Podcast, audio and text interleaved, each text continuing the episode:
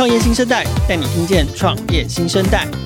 无论是新发掘的创业之星、新创意见领袖的热门话题、投资风向、国际趋势以及创业生态圈的最新动态，收听创业小聚 Podcast，看新创在空中小聚。智慧物联网的应用啊，在产业端，我们其实比较常见的场景会在工厂，涉及到人啦、产线啦、流程啦，然后所有会用到的机具设备等等的。那这个应用场景其实已经很复杂喽。可是，如果是要把同样的概念应用在营建业的工程现场，它会发生什么事？又有哪些不一样的美感？我们今天邀请到的这个现场来跟我们分享的新创朋友的大来宾呢，是来自喜乐科技的执行长，他是黄伟浩。我们先请伟浩跟听众朋友打个招呼。嗯，大家好，我是喜乐科技的执行长，我叫黄伟浩。然后我我刚刚破题已经先讲了嘛，就是说其实喜乐科技是把物联网的应用把它放在这个就我们俗称工地啦，OK，工地的现场这样子。我蛮好奇的，你自己的背景是在营建工程，还是是在在建筑，还是是在智慧应用这一块？你自己的背景是什么？嗯，其实我是本身是成大建筑毕业的啦，然后我后来去交大建筑.那交大的建筑都是在做一些数位科技的部分，所以我那时候的论文就是在做智慧建筑的部分，然后后来就是因为学的关系嘛，然后就跑去科技产业工作.然后基本上都在做一些，后来就出国去那个做一些，就比如说智慧电视、智慧手机的一些创新的研发这个样子，然后。其实我的领域都是在做科技的部分。那其实你你的科技比较重，虽然是念建筑，对，然后混搭这个。智慧科技，对，然后产业经验，甚至还跑去做智慧家电，对对，所以你你其实智慧科技这一块是多一些的，是是是，嗯、我其实应该不是多一些，应该是全部啊。你自己对这个也比较有兴趣，对对对对对。OK，可是怎么用？哎，喜乐科技是你第一次创业吗？呃，算是，对，算是。从哪一年开始？从二零一八年开始，二零一九年，二零一九年，等于就是说你从中国工作回来之后。然后才创业，对对对对对啊！那可是你既然比较科技一点，为什么又好像又一头又栽回来这个跟营建、跟跟工地比比较有关的应用？因为其实我们家就是家族里面就是专门就是在做营造的部分哦，那这个渊源。对，其实我那时候其实是没有想过要回来继承，就是回来经营这个部分的。因为其实我对科技其实是比较有兴趣的。然后，但是家里面二零一八年的时候就要求我回来，然后回来，嗯、其实。为什么会创邪恶科技？其实就是我回来以后没多久，就是三个月左右就发生，我们家里面就发生一个就是公安事件。哦，就是就是家里面的事业的工地的现场就就发生了意外。对对对对对对。那但在这在这个意外里面，你你发现了什么事情才会刺激你有这个创业的灵感？其实那时候就是呃有人开怪手嘛，就是推土机，嗯、然后就是倒车的时候就不小心压到。对，那他压到的时候，其实就发生了这件事情。那我就觉得，其实我才发现说，我们家回去回去了以后，才发现说，营造业这么夸张。二零一八年，其实大家都至少都打卡上班了。我们我们人手一只智慧手机了。对对，那为什么我们家里面还要用 A 四纸在那边签名签到？对、嗯、我觉得这个是非常不可思议的一件事情。因为我在科技业来讲的话，那我就觉得哇。其实，如果科技能够帮硬件的产业做一些事情的话，其实搞不好我们家那三个月的那个意外是不会发生的。是对，所以那刚好有一个契机，是因为我们家也要经历就是转型，然后我们家也希望去参加比赛，然后拿到更高的荣誉，嗯、然后增增加企业的形象，一些能见度这样。对对对对，然后那就是，所以这个就是那个灵感，你对你，你就着重在就是说，哎，如何用科技做好可能暗场的。工程现场的管理、人员的管理啊、安全啦，然后或者是当然就会应用到一些智慧侦测啦等等的技术。是，等于是说你先把应用做出来，那个时候还没有创业。对对对，然后就 take it 比赛，对 take it 比赛，对对。那结果怎么样？啊，就长官们就很欣赏了，那然后就是哎，其他的。呃营造大厂就开始找我，就问我说：“哎，可不可以帮他们试试看？”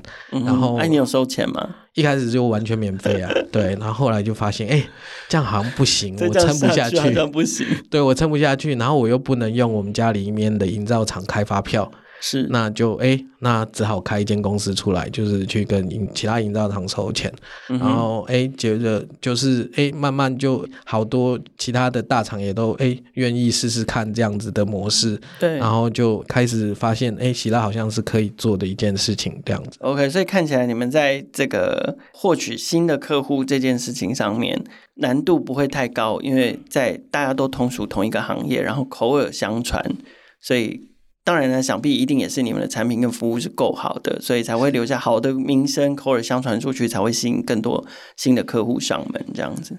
是，但是其实我必须说，我非常幸运，因为其实就是很多政府的机关都在帮忙我，像比如说治安署，嗯，他看到我做的东西，哎，他就会邀我去哎北中南的相关的产业的去分享，对，去分享，那里面全部都是营造业，是。对，然后再来公安协会也会带我去相关的去分享，然后是。国政中心也是，那所以我其实那个民生公务联网也是。那其实我在这一路上来，呃，很多贵人都积极去帮我去曝光，就打开能见度跟打开知名度，对，还有资策会，哇，资策会帮我超多的，是，对，然后所以其实我到现在喜乐所有的展览全部都是免费的，哦，真好，对对对对对对。OK，其实我我发现喜乐科技也是在二零二二年的智慧城市展上面嘛，然后那个时候也。确实是逛到他们摊位的时候，就嗯，OK，就是物联网应用，因为尤其对我们来讲，采访过那么多做物联网的团队啊，就 OK 啊，物联网应用啊，放在公安啊，OK，然后哎，唯一一个不一样的就是哇，我们大部分看到的这一块的应用，可能都是放在工厂，对，对，尤其智慧工厂，然后怎么样让人更安全，然后事情做得更好，产能增加，哈，良率更高。等等等等的，就大部分都是这个概念嘛，所以就就都还蛮熟悉的。但是哇，这个应用是在应用应用在一个相对来说比较陌生，而且听起来其实非常艰巨的现场，我才就是引发我对喜乐科技的这个好奇心哦。那刚刚伟浩其实有说到，就是治安署其实非常的帮忙你们，然后也常邀请你们到各地去演讲，可见在营建工地的现场的。劳动安全、劳工安全应该是一个蛮严重的问题，就我们经常看到在新闻上面会出现会有这些意外的发生，所以显然它是一个蛮严重的问题。可是我接下来因为那个刚好伟浩自己也是这个家里面也做营建，然后再加上自己现在又在做喜乐科技，我想你对于营建工程现场有哪一些？问题有哪一些挑战？有哪一些特别不一样的地方？应该会是很清楚的。那我觉得我们可以先带着听众的方式，就深入工地现场。通常我们会碰到哪一些严峻的问题？而这些问题，协和科技又可以提供什么样的解决方案来解决他们，好不好？比如说像我，我自己是外行啦。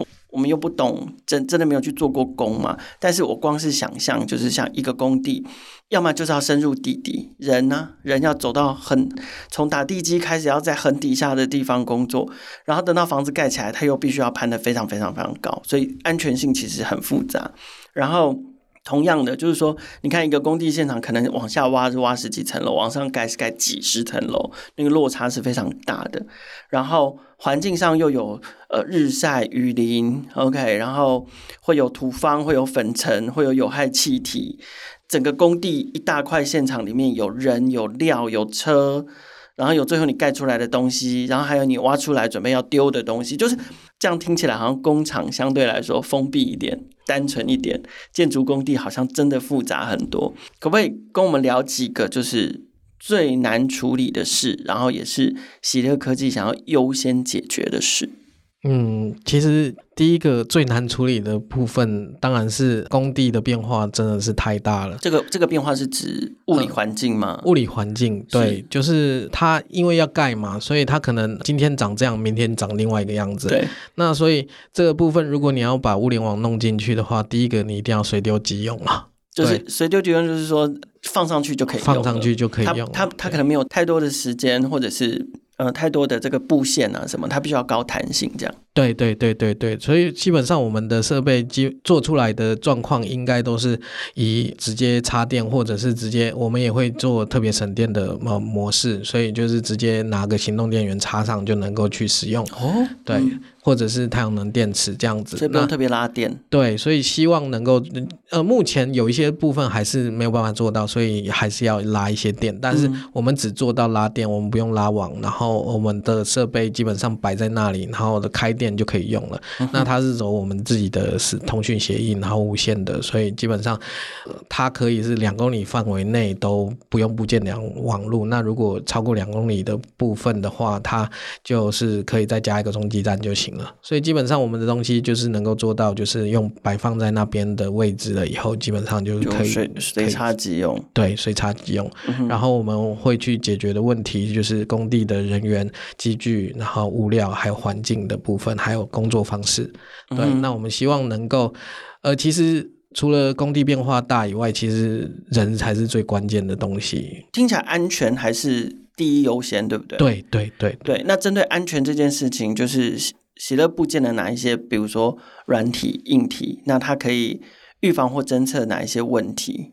呃，我们会去侦测。我们其实部件了很多，比如说机具上，我们也会布具警报灯啊。然后人员的部分，可能就是人脸辨识，然后就是安全帽、反光背心的佩戴。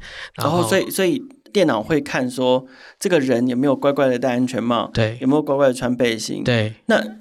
万一没有呢？万一抓到没有怎么办？他、呃、他会做出什么样的 action？没有的话，会提醒远端的管理者，哎，这个人好像呃做了一些不应该做的事情。是对，然后比如说他未未佩戴安全帽，就会去提醒管理者去做善意的提醒，这样。工头就会去用对讲机在提醒他，哎，对对对对对。OK，然后你前面讲说机具上面会有警示灯，那这个也是说，他如果侦测到了。像你刚刚讲的那个倒车的问题，对对对。那如果倒车，它后面有一个人太接近了，对，那是。它就会自动的警示嘛？会发出声音、灯光？是是，它就会就是车上就有一个警报灯，它就会自动就是蜂鸣器嘛，然后就是亮光，嗯、然后亮红光，然后就是工地的广播系统也会广播说：“哎，谁谁谁，你太靠近机具了。”对对对对对对对，叫他赶快。然后系统上也会记录这个发生的状况，然后让管理者后续可以去做一些宣导。OK，那那除了我们刚刚提的这两个，就是在工地现场还有哪一些危险？我们要谈安全，我们其实应该倒过来，我们来谈危险。还有哪一些危险？然后这些危险。就是你们提供的技术是怎么去预防他们？其实工地像我做的工地，我做过什么工地？就是吊桥的工地，然后还有边坡，就是峡谷。哦，所以你们，所以你们不只是盖房子，你们连公共工程都做。对对对对对对对。Oh！然后还有就是铁路电气化的工程，嗯、这种这种东工程不是我啦，是我有接过的案子。接过的案子。其实他们这种工程，其实呃，你可能工人或者是呃高楼，那他他很长就是哎。他这一今天盖了二楼，但是他二楼的楼地板盖一半，是，然后会有很大的开口，然后上面是遇到下雨天，啊哈，对，那我们这这个怎么处理？我们的电子围篱就可以在下雨天的时候是自动去侦测，说，哎，我们是不是应该要打开这个电子围篱这样子？然后或者这个这个我有点听不懂，因为我我以为是说它二楼盖一半，然后有开口，嗯、我们比较要预防的是人会掉下去，它跟下雨跟电子围篱有下雨会滑。然后边坡会坍哦，所以我们下雨天的时候，它可能原本的状态是不需要侦测到这一个部分的，然后或者是它会自动扩大它的侦测范围，然后就是要注意说它有没有因为下雨的关系，啊，你开一半，啊，别开开一半。帮了呀，呢？对对对对对对对。哦，原来如此，所以那个那个是边坡坍方的电子围篱的侦测，不单单是侦测人的部分。对对对对对。但但当然，要是边坡工程上面持续进行，有有人员在，那个坍方的提醒也是为了保护人的。对对对对对对，就是你人太靠近那个可能边坍塌的边坡的时候，我们就会去做呃提醒，请他呃稍微就是远离这这个部分。嗯、那相同的状况在楼地板也是，就是二楼的地板。盖一半，然后剩下那一半还有一个很大的洞，它可能是直通地下八层的。对，对，那你们就会在适当的范围设定电子围篱。如果它它有点像警报一样，它触碰到它就会提醒它不要再往前或不要再后退了。对对对对，因为很有可能就会摔下去。是是是是是。OK，所以这这是一个状况，这个是随着工程进度的那个，那也算是地形地貌的变化。对对对，对。OK，那比如说像会有什么淹水的问题吗？会有气体的问题吗？呃，会有的。所以我们在那个管道开挖的时候，其实我们就是会有呃持续不用拉网的嘛，就是直接把那个是用气体侦测器或者是水位计呃装在我们就是开挖的呃里现场、呃、现场。嗯，对，管道里面，然后我们其实下下去的人员也会佩戴，就是呃智慧手表，嗯。然后它那个也都是不用网络就是可以远端呃传的距离非常远。那开挖的洞通常我们一开挖就有我做过最长的两公里。两公里的隧道。对对对对对对对那你你要你要在里面确保人员的安全一定是要侦测他们的心率还有他们的那移动的状况他们的行为那如果出现异常行为的时候我们要赶紧去去处理或者如果失联。对失联好或者是气体发生呃超过警戒值的范围的时候，嗯，我们就可以自动开启抽风的设备，嗯，然后想办法降低这个危害。如果它没有降低，然后高于行动值，那我们称称为行动值跟警戒值。行动值就是人员都不可以进接近了，嗯，那所以我们的门禁管理就会变成这个，请他们撤出。对，请他们撤出以外，广播会通知，请他们撤出以外，就是门禁就是变成指。只出不进，只出不进这样子。OK，哦，所以警戒值是开启抽抽风，对，比如说什么粉尘啊，或者是什么有毒有害的气体太浓，对，然后就会自动抽风，对。但是行动值就是不能再进去了，而且在里面的人可能要开始撤离，这样。对对对对对对对。哇哦，所以这是在粉尘或者是气体上面，对。然后水也是，水也是，一边挖有时候都会渗水，是是是是是是。哇，还那。还有呢，我们管了人，管了安全，然后我们侦测了这个环境的变化，然后我们侦测了这些气体或者是水有可能会引发的危险性。你们还还有没有侦测哪一些东西？像其实。我们有做了一件事情，因为工地施工其实是不方便的。其实我们有跟串联政府的大数据啦，然后就是其实他如果在最简单的方式，就是他跟我们讲工地的位置，以后我们的环境侦测的看板就会自动帮他去训运算他们那里的，就是工区的热危害、跟空气品质危害、雨量危害跟地震的预警。哦，所以还有呃，今天早上上班的途中，就我们录音的当天，对，呃，今天早上上班的途中好像有一个地震哦，昨天地震昨天还前天，然后我们的 Line 就已经通知说，哎、嗯欸，那时候就是他会在前六秒左右啦，然后就是就，可他是用 Line 来通知，对，他是都用 Line 来通知说，哎、欸，你这个工程区域可能会发生地震，然后.然后请他们先放下手边的工作，等地震结束这样子。朗六，其实你有知道提前六秒的时候，你至少可以就是呃先做简单的处理了。可是是监工的人收到，还是是所有人都会？所有人都所有人都会收到，有点像国家级警报那个概念。对，我举个例子，我们在做那个钢梁的施工，那人员都站在钢梁上面，是。他们其实正常都应该是要佩戴安全带的，但是、啊、但是其实对，但是其实很多工班都会。都会为了施工方便，他们会觉得碍手碍脚。这样好吗？对，但是你真实的现况就是这样子，所以你至少提醒了他，至少六秒的时间勾这个应该是来得及的，嗯、或者抓一下。对，至少你放下手边的工作，你不要拿一支六那好大一支钢筋，然后在那边走来走去。对，那这样子的状态，我是觉得其实。至少能够把你伤害降到最低啦。是，对。然后你刚刚说还有热侦测，为什么需要热侦测？热危害，热危害。因为其实很多你知道工地的工班，他们其实烟酒不离嘛。是。然后那所以身体状况就会比较糟糕一些。嗯哼。对，那所以很多热危害的时候，我其实就遇到过，就是在工地上，然后就是哎，明明都没什么事，然后只是只是。天气太热，天气太热就心肌梗塞。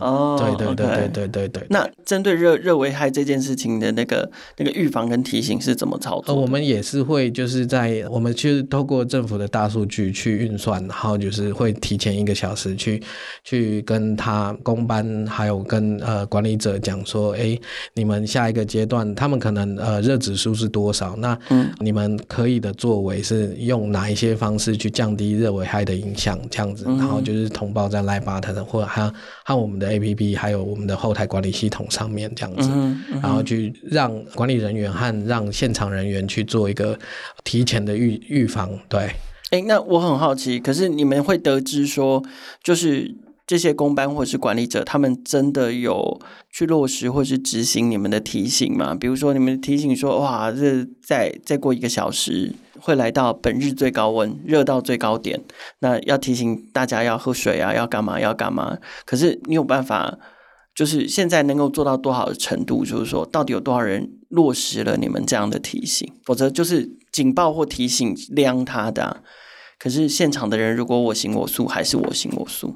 嗯，我们目前来讲，我们是会可以做到的是，呃，至少我们在热危害也快要发生的时候，我们是可以去开启呃洒水系统，嗯，然后开启一些降温的处理，嗯、对，那我们也都有提醒管理者了，那所以人是最难管的，对，设备很好管，就是你叫他洒水，他就洒水，除非他坏掉，对对，可是反而人是最难管的，对。但是你知道，这个就牵扯到，就是哎，公班其实看到这个会很开心，因为他会提醒他要休息。嗯，呃、其实我遇到 我遇到公班就很好笑，就是他会是跟跟管理者就说，反向要求说，哎，等到给我爱后困了，哎，掉掉掉掉掉掉掉掉，那管理者也很无奈这样子。对，所以他们遇到这种提醒还，还还还算是会蛮开心的。哦，所以这是另外一个用人性来治人性的一种。方式，对对对，确实人真的是很难管，因为老实说，设备这种东西就是一板一眼嘛，就对就像我说的，除非它坏了，否则你知道它现在洒水洒多少水，洒多久的水，然后什么时候停，基本上电脑就是照做。是对啊，那个反倒是人，就是你跟他说要提醒，可是。他明明没做，他跟你说他有做，然后等到意外发生的时候才知道，才去检查才知道说，哦，原来是因落实而未落实，然后导致意外的发生。对对啊，就是我们看到非常多的公安意外，或者是所有的意外发生，其实很多时候都是因为人为的因素造成的这样子。所以你们基本上在这个流程的管控上面，除了做到提醒，也尽可能的就是。能够让系统自动判断，能够让现场的机具或者是设备自动反应的，都会自动化。对，但在人的部分的话，就是尽量做到在流程上面，让彼此可以互相的提醒跟互相的制衡，这样。对对对对，Okay. 然后尽量的就是做到就是。不用改变现有的工作流程，工作流程，因为其实要改变他们，您您知道，公班其实是非常比较排斥科技的一一群人群啦。是，所以如果您需要他的什么样配合的，另外学，对，那他们可能就是完全不可能去接受这件事情了。其实你刚才讲到随插即用这件事情的时候，除了说现场的环境因为变化很大，对，就今天是二楼，过几天就有。环境又变得蛮大的，这样。可是它其实除了环境的问题，是不是还有人的问题？就是说，营建的现场啊，不管是公共工程或者是这种住宅啊，或者是大楼啊的建筑，就是它现场的这个人员是不是流动率跟固定性没有我们所熟悉的其他行业来的来的大？对，它的劳工的组成有什么样的特性？它劳工组成其实。真正受营造厂管理的人员其实是占小部分的，大概多少？大概是我十趴到十趴左右吧。其他少？对，其他、啊、其他都哪来的？其他都是承包商啊，嗯、点工啊。呃，点工是什么？算是打工吧，临时工。临时工，对。OK，所以他们其实并不隶属于，他们既不隶属于建设公司，对，也不隶属承包商，所以所谓的点工就是临时工，就是呃，我看刚，所以呢，就会有人来叫说，那我需要什么什么什么什么多少人，对，然后他们就会来，然后做多久？他可能他可能可以来做一个月，他可能只能来做十天，对，但他有可能就跟着把工期做完，对，才会转去下一个工地这种，对对对。哦，所以大部分是这样的人，大部分是这样子的人。这样的人对你在推广你们的服务、推广你们应用上面有什么困难？这就您刚刚牵扯到的，就是您刚刚说的，就是我们的工地管理的眉角啦。那跟工厂管理就有很大不一样的地方。工厂管理可以很硬性的要求，呃，教育训练说，哎，这些人你必须要我这样子的管理，这样子模式，然后你必须要照着这个我的规范走，然后呃，我们的科技管理就有效。但是营造业就没有办法这样子，营造业就要反向，就是我们要看他怎么样去做这件事情，然后我们要。怎么样让科技让它无感的状态下，然后辅助它能够去避免一些伤害，然后去提升它的安全，或者是增加它的效率？我们就尽量就不能去改变它原有的流程，然后也不用让它学习，然后就是科技自动反应、科技自动化这样子。OK，那如果这样听起来，推案对你们来讲顺利吗？就是前面你有提到嘛，不管是来自这个公部门、政府的肯定，然后。也透过比赛打开能见度，所以有一些这个或展览打开能见度，那有一些营建的大厂就主动来找你们。那可是代表你们这样子一切都很顺利吗？在产业里面推进这件事情的时候，是不是还是会碰到一些什么样的挑战或困难？嗯，挑战困难这是一定有的啦。但是我是觉得我是蛮幸运的，其实基本上都目前为止的状态都算是业务来找我们，那我们是处于就是 守株待兔的状况。目前是算是这样子的状态啦。那我们是比较处于。因为接接案就忙不完了，因为听众朋友知道尾号很难约，因为他要在不同的 这个案场跑来跑去，呃，对，就是专带完招套套，所以我要跟他约在台北可以录音的时间。很难乔这样子，不好意思，不好意思，对，很辛苦，很辛苦，对，对啊，所以你们目前的话状态还算稳定，就是说大部分客户都会自己找上门，对对对对，对。可是我觉得这也是某个程度也是受限于现在团队的规模嘛。如果有机会可以把团队的规模扩大的话，其实你们就会有增加了更多，不管是服务客户或者是。拓展客户的新的能量，这样是是是是，OK。所以目前在台湾市场的发展经验，一切都顺利，是还蛮顺利的。然后就是很幸运，很多人帮助这样子。嗯、那个营造厂也很多用跟我们配合过了的长官，他也都会帮忙，就是我们推这个设备啊，然后这个这一种服务这样子。那你们的商业，你们的收费模式是什么？收费模式其实我们目前有分两种收费模式啦，然后就是我们第一种的就是专案专案制嘛，然后就是帮忙客制化一些东西，然后就是帮忙一案一案做，然后看他们有什么需求。但是我们其实就是做了蛮多年了，就是有统一出来一些共性的商品，那我们就会把这些呃专案上面做出来的东西，就是把它产品化，然后开始就是呃利用这些商品去看能不能做推广到一。一些比较中小型的营造上面，然后就是让它商品化，然后变成订阅制，然后变成我们是一个服务的提供者这样子。OK OK，那海外呢？你们会想要？哎，先问你们在台湾做比较多的是这种建筑大楼，还是是这种公共安全桥梁、隧道、边坡？其实都有，哎，都有都有，对，都做这样，都做都做。那海外市场你们会有？计划嘛，就是说，因为老实讲，就是你们只要是有人在盖房子，有人在造桥铺路，都是你们要去的地方，所以应该听起来，这个这个新兴发展的国家地区，应该也是你们将来很有兴趣的地方。对，我们现在就是想办法把商品化的部分做得比较完整，然后做得比较稳定了以后，我们其实就是希望我们能够不到工地现场。然后我们也能够把这个产品让他们很简单的去布设，然后很简单去使用。那我们在依照前面的专案经验，我们都已经把它做成水插电节用了，或者是我们直接就是可以用太阳能供电，或者是呃用行动电源供电。然后我们对于省电这个机制也是做的非常的熟悉。嗯、那所以，所以接下来的部分，我们的商品化，我们也。透过政府单位，政府单位其实也有很很积极的在帮我们。那像资策会，还有就是呃国政中心这些民生公共物联网这些这些单位啦，那他们都会想办法帮我们去往国外去推。那我们希望能够在近期就能够去打下东南亚市场。我们十月多已有那个国贸协会，好像是，是然后他们好像我们我们就参加就是台湾州去印尼展了。哦，十月份要去印尼展出你们的产品跟服务，对，非常的帅气。对，我觉得，呃，伟浩虽然说他热爱科技大过建筑，可是某种程度好像也是因为你你自己是建筑出身，所以其实你在做喜乐科技的时候，除了解决问题之外，其实我感受到的是多了一份对人的这个这个关怀跟注重，就是说。